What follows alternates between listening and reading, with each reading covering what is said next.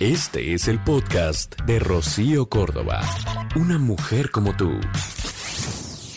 Amiga, date cuenta que pues este puede ser un buen día para empezar a cerrar los ciclos de todo aquello que ya no viene más en tu vida, que ya no te sirve.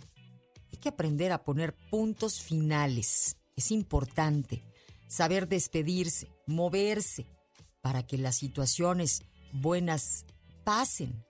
Es importante redireccionar y reconocer cuando se acaba un ciclo. Y es porque probablemente estás a punto de vivir otras cosas mucho mejores, un montón de historias y de oportunidades nuevas. Hay que recordar que el principal objetivo de cerrar ciclos es ponernos en paz con el pasado inmediato.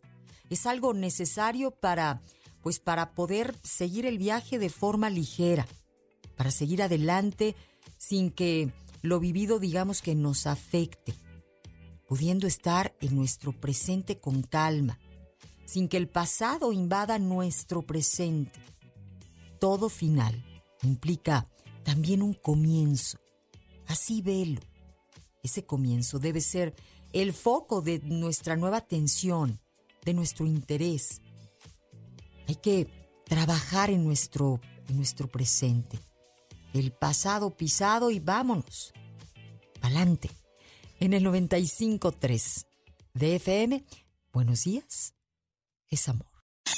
El podcast de Rocío Córdoba, una mujer como tú, en iHeartRadio.